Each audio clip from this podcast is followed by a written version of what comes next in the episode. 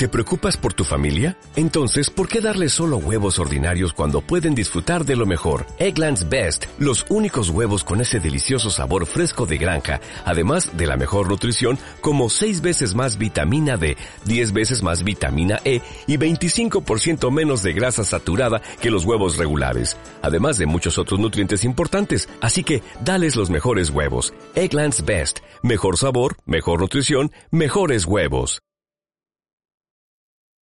Las emociones que provocan los pensamientos se reflejan en el lenguaje no verbal, que es el lenguaje que se expresa con los gestos y las posturas del cuerpo. Con las palabras se puede manipular fácilmente lo que se comunica. En cambio, el mensaje del cuerpo revela información que viene directamente desde la mente y es muy difícil de falsificar. Vamos a ver en qué nos puede ayudar el lenguaje no verbal en el doyo.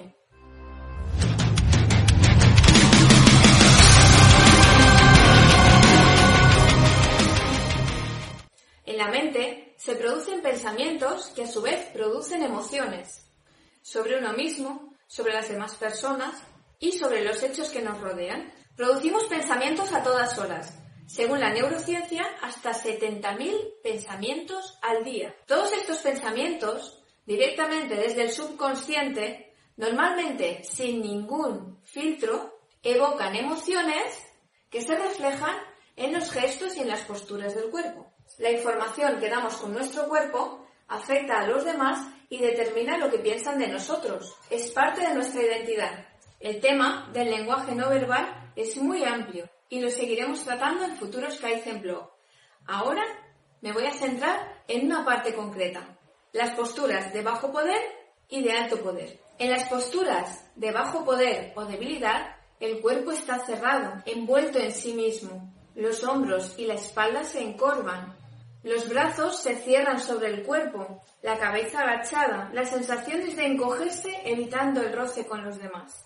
Esta postura refleja problemas de falta de seguridad, sensación de ansiedad, de impotencia y de sometimiento y además elevan los niveles de cortisol, es decir, la hormona del estrés.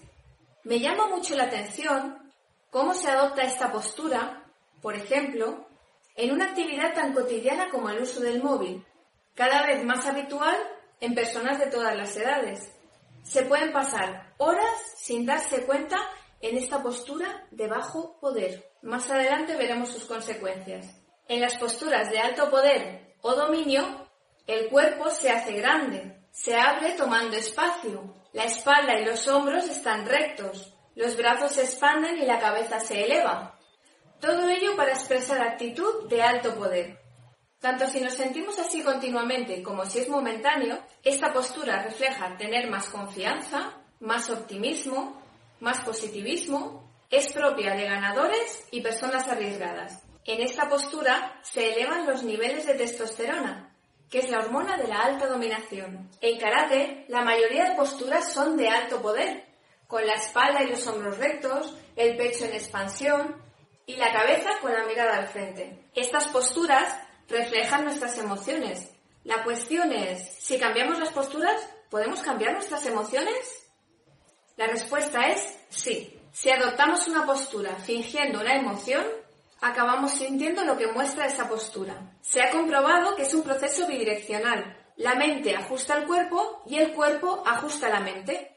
La psicóloga social Amy Cuddy realizó un experimento y descubrió que adoptar una postura de alto poder puede incrementar hasta un 20% los niveles de testosterona y bajar los niveles de cortisol en solo dos minutos, mientras que en las posiciones de bajo poder disminuye la testosterona y aumenta el cortisol en un 15%. Ahora ya sabemos las consecuencias de la postura habitual de manejar el móvil, la cual es una postura de bajo poder que adoptamos con mucha frecuencia y contribuye inconscientemente a la sensación de sometimiento con la cabeza agachada. Es un ejemplo de cómo la postura induce a la emoción.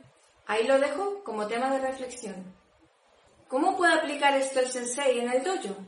Cuando uno de sus alumnos se muestre retraído, inseguro o ansioso y necesite sentirse empoderado y seguro, adoptando conscientemente una postura de poder, logrará ese sentimiento y como resultado esa actitud mental.